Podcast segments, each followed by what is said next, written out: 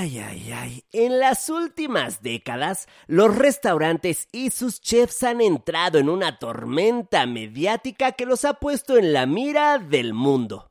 Los reconocimientos y sus brillos, si bien son una ventaja competitiva y económica para muchos, ay, para otros son una presión difícil de llevar.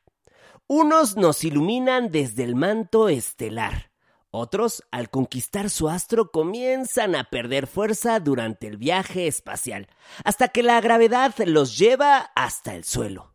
La famosa y deseada guía Michelin, estrellas o polvo de estrellas. La sabrosona.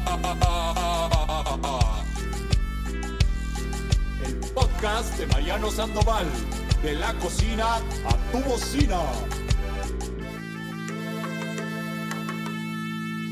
Los galardones, premios y estrellas son joyas codiciadas por muchos chefs en la corona de la restaurantería. Hoy nos encantaría saber qué tan importante es para nuestros Sabro Livers que los restaurantes que visitan tengan un reconocimiento, alguna distinción o que formen parte de una lista. Cuéntenos, los escuchamos.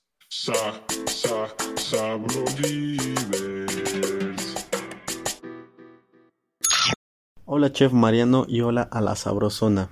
Respondiendo a la pregunta de esta semana, considero que es muy importante que los establecimientos cuenten con algún reconocimiento o estén dentro de una lista. Eso nos va a asegurar que el establecimiento ofrezca un servicio de excelente calidad y también que la experiencia sea inigualable. Saludos a los Sabrolivers. Hola, eh, soy Isaí y bueno, la pregunta es si para mí es eh, importante que un restaurante tenga reconocimiento? Yo creo que sí. Yo creo que eh, en la industria restaurantera es, es, muy, es muy difícil que haya este tipo de, reconocimientos porque pues, la gente lo considera muy fácil. Entonces, al tener tú un, reconocimiento, un premio, un 50 Best o este, estrella Michelin, eh, incluso distintivos como H de higiene y todo eso, es muy importante porque a ti como consumidor te da una confianza y te hace obtener un valor agregado a, la experiencia de visitar este restaurante. Entonces, para mí, creo que sí es importante. Nos vemos. Hola amigos de la Sabrosona, yo creo que es importante si es que se va a llevar a cabo una celebración. Por ejemplo, si voy a llevar a mi novia, obviamente quiero llevarle a un lugar bueno, que diga, hoy a dónde me están trayendo. Entonces, para mí es importante solamente cuando tienes algo importante que festejar. Un abrazo a todos y saludos. Hola a todo el equipo de La Sabrosona, mi nombre es Frida y de acuerdo a la pregunta, para mí no es importante o vital que un restaurante tenga un reconocimiento para poder visitarlo. Más bien, si voy a un restaurante que tiene un cierto estándar, pues de popularidad o de cierta calidad en sus alimentos, pues es más que nada por la experiencia que yo iría a un restaurante de ese tipo. Muchas gracias, saludos.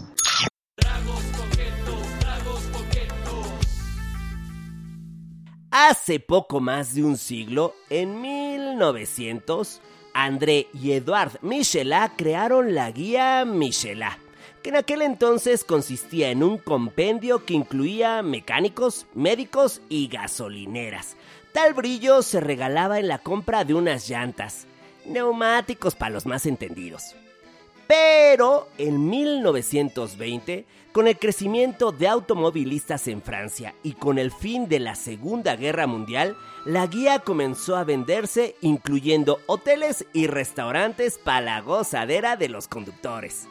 11 años después, apareció una clasificación que cambiaría el semblante de la restauración, gracias a sus famosas e inalcanzables estrellas. En esta ocasión, para compartirnos sus cruzadas intergalácticas con las estrellas de la guía Michelin, nos acompaña el chef Carlos Gaitán. Nacido en Guerrero, 20 años más tarde llega a Chicago donde logró cumplir el anhelo de tener su propio restaurante, Mexic, recinto culinario con el cual logró en el año 2013 convertirse en el primer mexicano en ganar una estrella Michelin.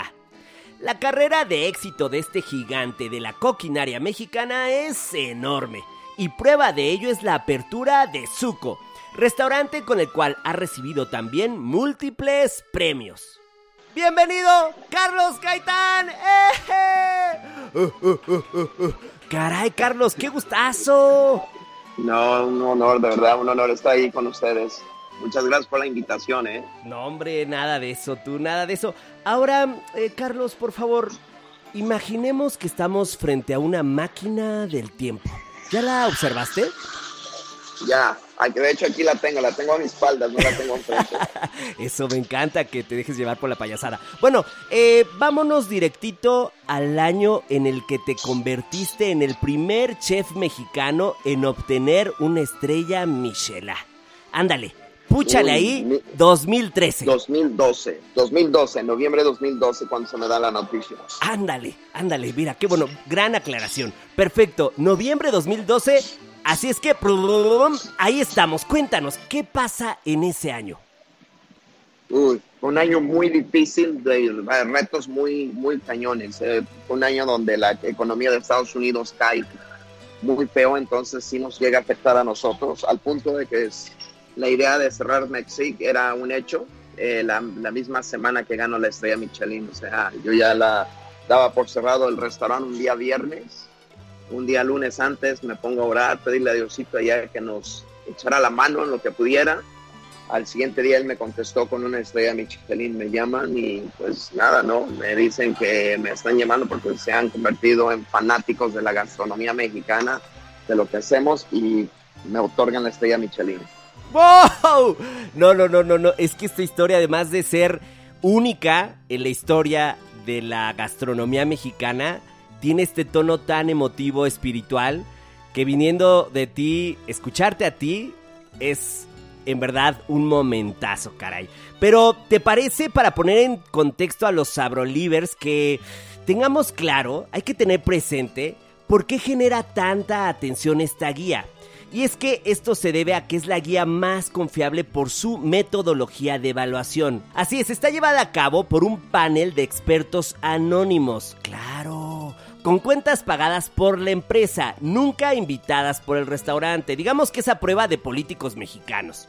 Y estos panelistas, estos expertos, básicamente califican la calidad culinaria del lugar, la cocina, y dentro de sus criterios toman en cuenta la selección y calidad de los productos, la creatividad, el dominio del punto de cocción y de los sabores, la relación calidad-precio y la regularidad de la experiencia entre una y otra visita.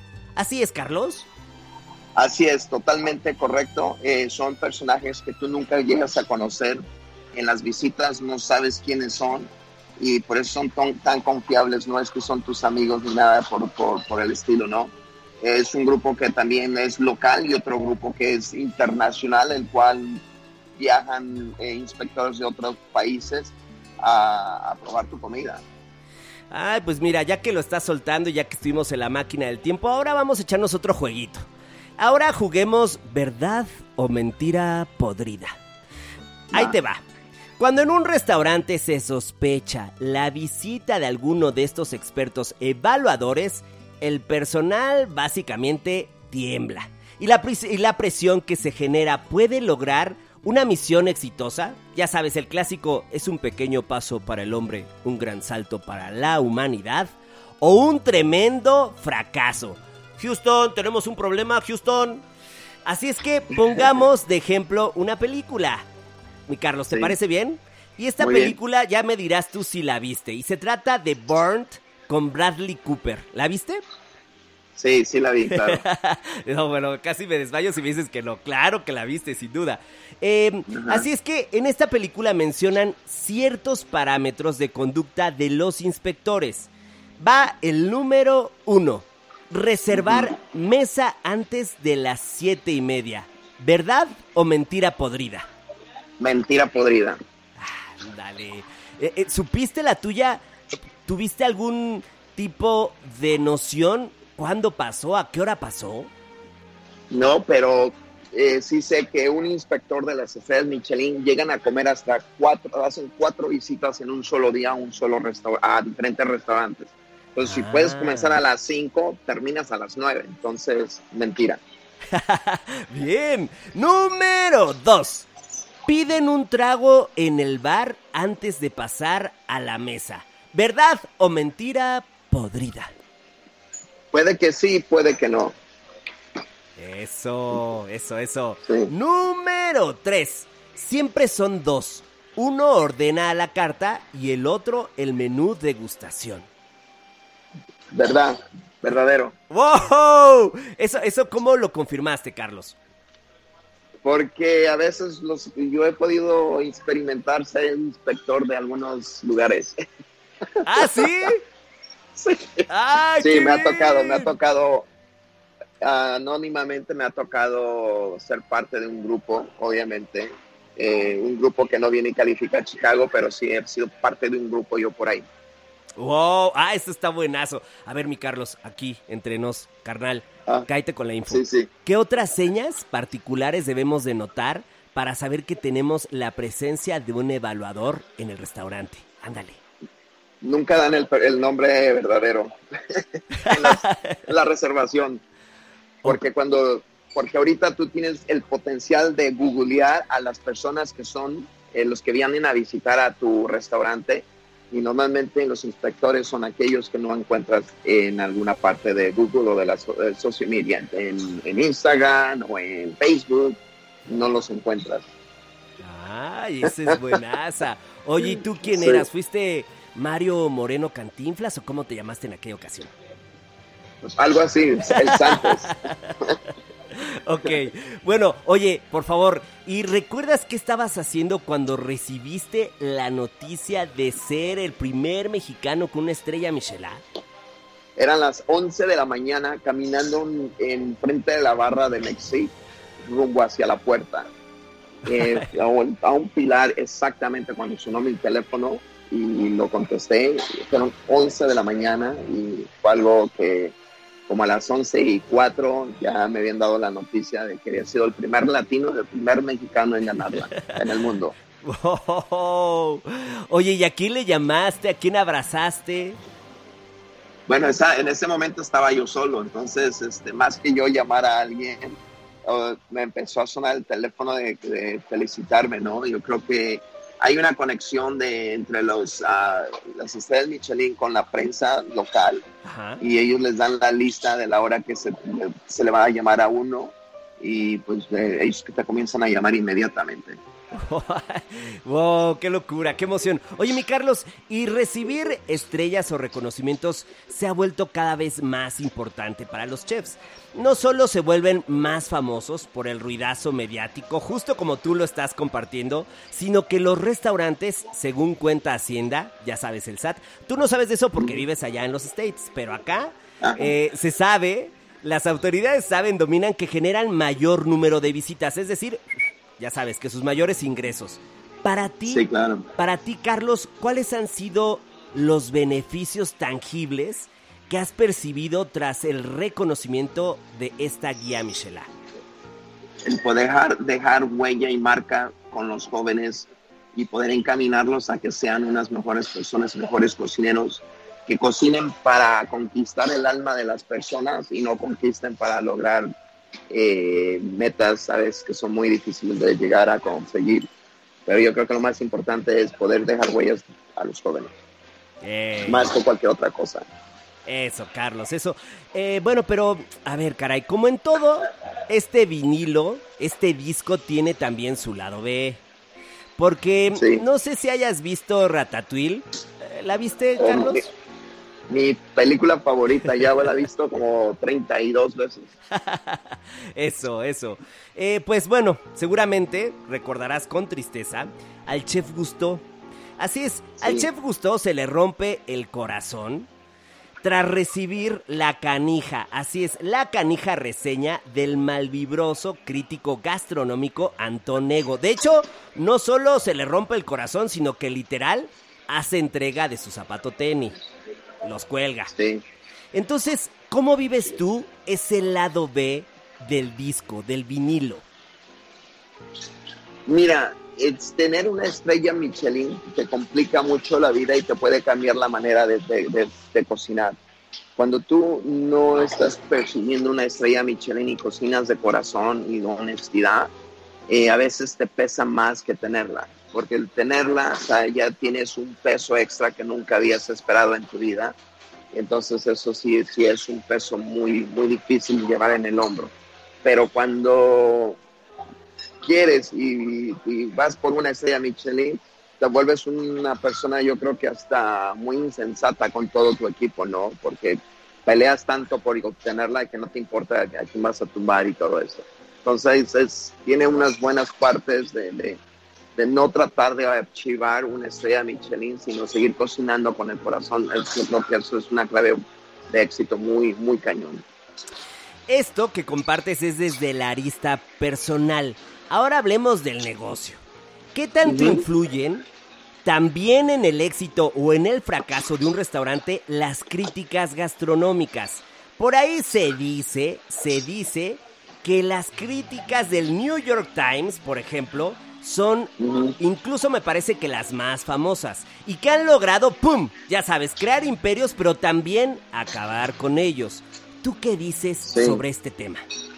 Sí, tiene mucha razón, ¿no? A veces eh, los medios de comunicación tienen una fuerza muy importante en la comunidad eh, y sí te pueden afectar muchísimo. Incluso aunque te hablen muy bien de ti, te pueden tronar, porque si, si te hablan muy bien de ti y no estás preparado y la gente se viene, te destruyen tu negocio, porque sea, la gente viene y uno no está preparado y no sabes qué hacer y nunca la gente se va a llevar esa experiencia que la gente o de la, del, del, medio habló bien de ti. Pero eh, hay veces que, que, sí hay que estar preparado. Que hasta hoy, el día de hoy, te digo, hoy, hoy, hoy, acabamos de recibir un Big Gourmand de las estrellas Michelin en el Supo. ¿Qué quiere decir eso? Que hoy, normalmente los restaurantes no podemos ganar una estrella Michelin al año de haber abierto entonces, para nosotros fue algo, un paso muy importante hoy el poder conseguir un Big Gourmand. No es lo que estamos buscando. Siempre lo he dicho, prefiero, no, prefiero quedarme con un Big Gourmand que con una estrella Michelin el siguiente año. ¡Wow! ¡Felicidades! Eso, chavos. Tremendo pachangón. Estamos aplaudiendo todos de pie acá por esta noticia que nos estás dando. Caray, Carlos, felicidades. Pues este proyecto va en tremendo camino. Más adelante conoceremos y nos platicarás más acerca de Zuko. Pero por el momento, sí, claro. regresemos a nuestro carnal, el Gusto. Oye, y lo de Gusto podría sonar exagerado, pero la presión de ganar y de perder estrellas es muy real. Se cuenta, se cuenta, Carlos, que hay chefs que se han quitado la vida, como Bernard Loiseau, o que han renunciado a las estrellas para vivir más tranqui. Así es como es el caso de Sébastien Bras en tu caso, ¿cómo fue esa presión? No solo de ganarla, sino de mantener esa calidad. En tu caso, ¿cómo fue esa presión no solo de ganar la estrella, sino de mantener esa calidad? Y después de un tiempo, la decisión de cerrar tu restaurante Mexic, que era tremendamente exitoso, ¿cómo lograr no estrellarte, Carlos? es muy difícil, la verdad que es muy difícil y, y, la verdad te lo digo honestamente, ganarla, perderla es, es, es, algo que hay que tener mucho cuidado. Yo por eso prefiero no tenerla, honestamente. Prefiero quedarme con un Big Gourmand, especialmente en un restaurante de la categoría que Supo. Supo es una, un restaurante muy grande, entonces estar pendiente. Ayer lunes hicimos 200 covers y eso es, fue un lunes imagínate los sábados hacemos 600 covers. Es no. imposible poder tener una calidad increíble por más que lo trates de hacer. Es muy difícil. Entonces sí me pone nervioso ganar una estrella Michelin en este, sí. Pero tengo otro concepto que es 12 sillas. Ahí no le estoy tirando a una estrella Michelin. Le estoy tirando a dos o tres cuando lo llegue a abrir ese lugar. Eso, Porque sería, sería un lugar donde solamente lo abriría tres días a la semana y solamente cocinaría para 12 personas en el día. Y sabemos que hay talento. Y no te lo digo por mí mismo, sino porque mi equipo que tenemos, sabemos que podemos lograrlo sin, en un abrir y cerrar los ojos. estamos seguros que así va a ser, estamos seguros que así va a ser. Y para tener el contexto, desde 1936 esta guía conserva la misma clasificación. Una estrella, un restaurante muy bueno en su categoría. Eso significa una estrella. Dos estrellas, calidad de primera clase en su tipo de cocina. Y finalmente, el galardón más alto, tres estrellas, una cocina excepcional que justifica el viaje. Es correcto. Ay, ay, ay. Es correcto. Híjole, caray, es que a mí me da para arriba, me da para arriba historias como la tuya, porque nos motivan a cazar estos premios, como tú lo decías, no una, dos, sino todas las estrellas posibles. Cuéntanos cómo era tu juventud en Guerrero, antes de la fama, las estrellas, las guías, las revistas, las llamadas. ¿Cómo era? Carlitos. Muy inquieto, muy inquieto, nunca podía estar en paz. Era una persona muy deportista, jugaba fútbol, jugaba voleibol, jugaba básquet, corría maratones. Era una persona tan inquieta que tenía tantas energías y siempre donde competía quería ser el mejor. Siempre lo quise, siempre quise ser el mejor. Hasta en la escuela, en, en clases, quería ser el mejor y era el, creo que era el más burro de todos. ¿Y qué fue después de tener toda esta, bueno, claro, tenías esta intención de romperla, a veces no lo lograbas, pero tenías esas ganas, ¿cómo fue lanzarte a la conquista del universo? De guerrero, ¿cómo terminaste en Chicago? Mira, ilegalmente cruzo la frontera en 1990, hace 100 años, y llego a Chicago, me establezco y empiezo a trabajar en la gastronomía desde lavando platos, no tenía el dinero ni hablaba el inglés para poder ir a una escuela. Entonces, eh, me encantó cómo se veía la gastronomía en Estados Unidos. Vi que podías hacer a la gente feliz. Vi que los cocineros eran muy felices cuando sorprendían a alguien y yo quise hacer como ellos. Entonces empecé a trabajar gratis para llegar a donde estoy. Wow. Bueno, y tu historia, como lo hemos dicho, eh, resulta apasionante. Nos estamos todos enloquecidos de escucharte. Y de alguna manera tu propia historia también abrió brecha para otros mexicanos que han logrado bajar a sus restaurantes las tan anheladas estrellas. Eh, citaré algunos nombres. ¿Te parece bien? Roberto Ruiz en Madrid, Paco Méndez en Barcelona, Cosme Aguilar en Nueva York, Indra Carrillo en París, Karime López en Italia, que además es la primera mujer mexicana en recibir una estrella Michelin, y Enrique, eso es una locura, es una locura. Eh, también nosotros estamos de pie aplaudiendo. Y Enrique Casarrubias también en París. Y la mayoría de ellos, como es también tu caso, tienen una misión muy clara de mostrar en el mundo no solo que los mexicanos no somos aquel cliché de ese sombrerote durmiendo bajo el cactus, sino que también nuestra gastronomía nuestra gastronomía va mucho más allá de los tacos y de las chimichangas, que la mayoría del país ni se conocen las chimichangas. ¿Cómo fue para ti ser mexicano en un país extranjero y romper el paradigma de lo que ahí se percibía de nuestra nacionalidad y también de nuestra cocina? Mira, es una satisfacción muy grande porque al principio la idea no era una estrella Michelin, sino de educar al, comensal extranjero que la gastronomía mexicana es mucho más alta de lo que se lo imaginan. Ellos están acostumbrados a comer comida mexicana, emborracharse en tu restaurante, tomar tequila, comer guacamoles con totopos, enchiladas, tacos, tortas, y nomás de repente les hablas de un pescado a la talla y se quedan, what? What are you talking about?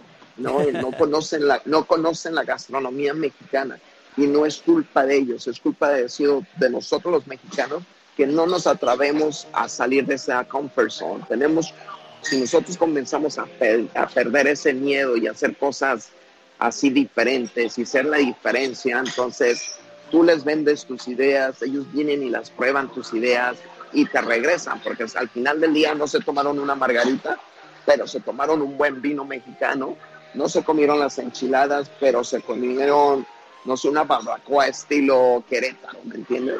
Y entonces dices, se van maravillados porque son cosas que nunca habían probado en su vida. Y olvídate, entonces haces maravillas. atrevernos. Me, encantó, me encantó esta visión. Es, es nuestra culpa que eso nos hace muy proactivos y hacer nuestra visión una forma de empoderarnos, caray. Eh, cuéntanos, por favor, a ver si lo tienes fresco. Carlos, cuéntanos alguna anécdota que haga evidente esa limitación sobre lo que somos, sobre nuestra grandeza, algo que te hayas muerto de risa de lo que escuchaste o de lo que viste ante el desconocimiento de lo que es el mexicano. Mira, te pasan muchas cosas, ¿no? En la vida, en la verdad. Este, pasan muchas cosas en la vida que, te hace llevar por esas cosas, ¿no? Entonces, hay veces que haces, eh, te voy a contar anécdotas de, de, tal vez en que me ha pasado ver aquí dentro del restaurante con clientes que, que, que, o sea, que dices, no conocen de esto, ¿no? Les vendes un, un, pescado envuelto en una hoja de tamal y lo rostizas, ¿no? Porque lo aprendiste en Toluca, te lo enseñó Pablito Salas, ¿no? A cocinar una cosa así. Entonces viene la gente y si tú no les explicas el detalle de cómo comerse eso, la gente viene y se come el pescado envuelto con todo y cáscara de, o con toda la hoja. Sí. Cuando llegas ya no hay nada, ah, hijo, ¿y en dónde quedó la hoja de tamal? Sí, entonces luego te dan, te dan, se quejan, oye, la, tu, tu, tu pescado estaba, o sea, no se podía comer, y yo, ¿cómo? Y dice, ay, perdón, pues esa es la hoja de, eso no se come, eso nomás es para aumentarle el sabor, inyectarle algo ahumado cuando lo cocinas en las brasas. Claro, claro. Estaba un poco corriosito ese, ese pescadito, ¿eh? Como que se mató un poquito, pero no pasa nada. No, hombre. Algo así. No, no, no, bueno. Oye, Carlos, y no puedo dejar pasar la oportunidad de preguntarte lo siguiente. Se dice, así es, se dice que probablemente solo es cuestión de tiempo antes de que la certificación Michelin llegue a México. Así es que, papá, ¿Cómo ves el panorama en nuestro país para dar paso a este galardón? Mira, este año se va a comenzar a hacer tarea en México. No, no van a llegar las estrellas este año. No, no creo que para el siguiente, pero sí ya se está haciendo un poco de tarea en México. Así es que todos mis amigos, colegas mexicanos, pónganse buzos, uh, eleven todos los días su, su gastronomía, ejecútenla día 1, día 30, exactamente de la misma manera para que sean parte de esta guía cuando decidan llegar. Ah, hijo, tú sí que estás soltando información, me encanta, Carlos, bien, bien, bien, bien. Pero, a ver, no nos hagamos, diría la abuela y la tía Memelas.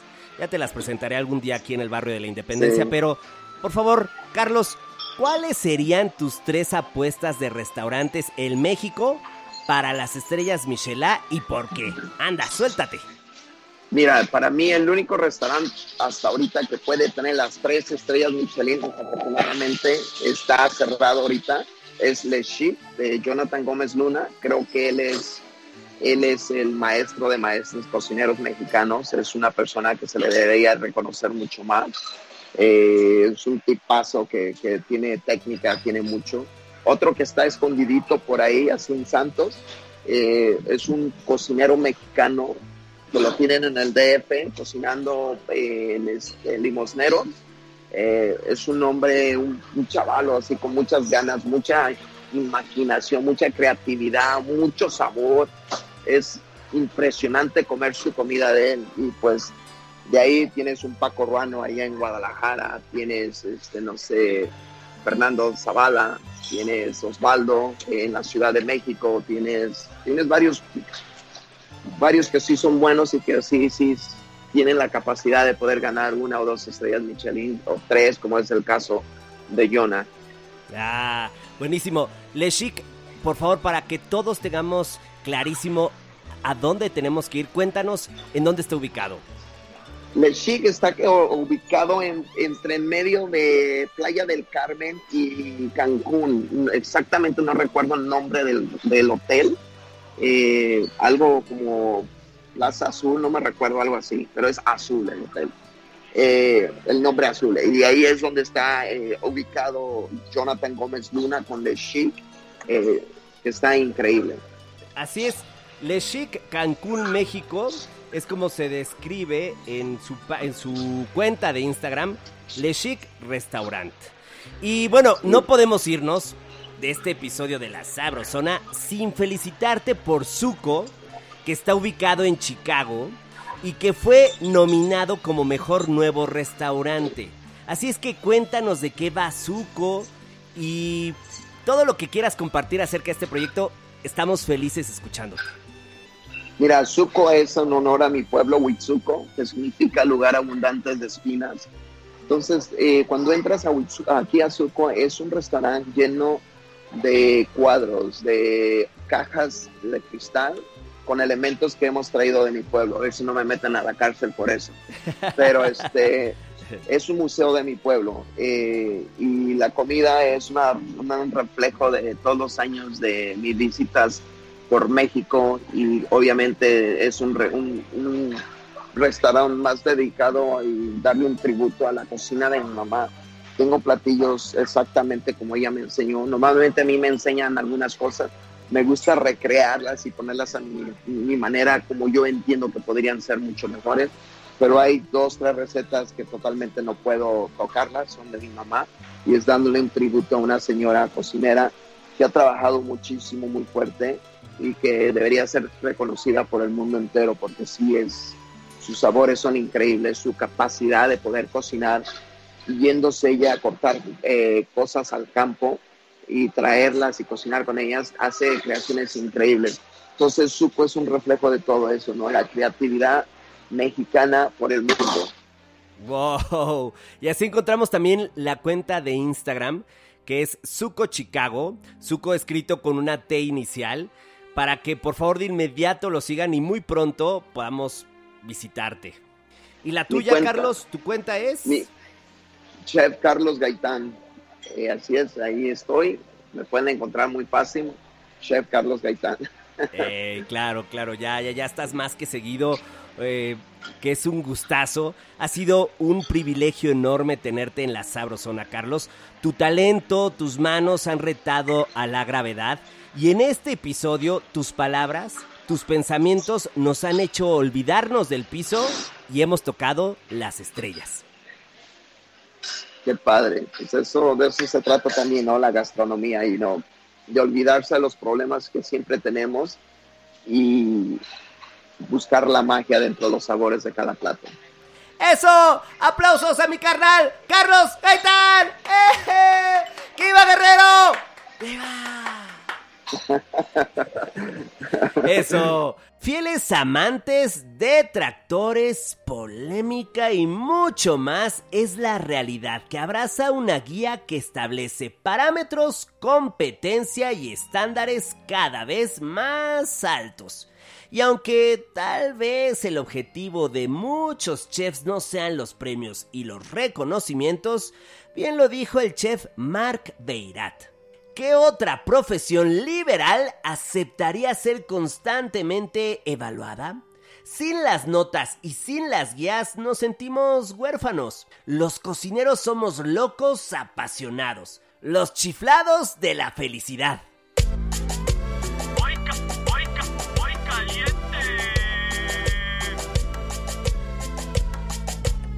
Sabrosona presenta una receta para sentirnos en las nubes. ¡Pastel imposible! Iniciamos con un viaje hasta la licuadora para una reunión de puras estrellas. Pegamento del Sabrosón. Huevo. Seis piezas. El mejor recuerdo de chavitos. Leche. Condensada, una lata. Desde la Vía Láctea. Más leche Ahora evaporada, una lata también. Y nos falta el clásico de los postres. Vainilla. Es momento de un éxito pa' licuar. Mientras tanto, en Ciudad Gótica, otra preparación. Sí, la del pastel de chocolate. Y todo comienza a brillar en un bowl. Sí, en donde ya nos espera... Agua. Una taza queso aceite, media taza. Pegamento del Zone. Huevo. Tres piezas. Y magia pura. Harina. Para pastel de chocolate, un paquetito. Y como diría la abuela, le damos unas buenas meneadas hasta obtener una mezcla lisa y sin grumos. Ajijo, ¿y cómo hacemos posible lo imposible? Muy fácil. En un molde previamente engrasado cubrimos la base con un dulce que grita ¡Viva Celaya! ¡Cajeta! Una taza, seguido de la mezcla de pastel de chocolate y por último le añadimos lentamente la mezcla de flan. Silencio que están durmiendo. Ahí les va un truco de mago. Coloquen una cuchara para que sobre ella caiga la preparación del flan y se vaya derramando poco a poco sobre la mezcla del pastel. ¡Ah, caray! ¡Qué rifado! Tapamos con papel aluminio y cocinamos a baño María en el horno o en la estufa. En el horno a 180 grados y en la estufa a fuego medio. En ambos casos durante una hora aproximadamente. Una vez transcurrido el tiempo, dejar enfriar y desmoldar. Y para presentar ante la sociedad, cortamos una rebanada de este pastel y decoramos que con sus fuegos artificiales Nueces. y chispazos de color rojo Frutos rojos. para que se vea bien sácale punta para nuestra guía. Sí, nuestra guía de puras estrellas de la cocina. Y esto fue La Sabrosona. de la cocina a tu bocina.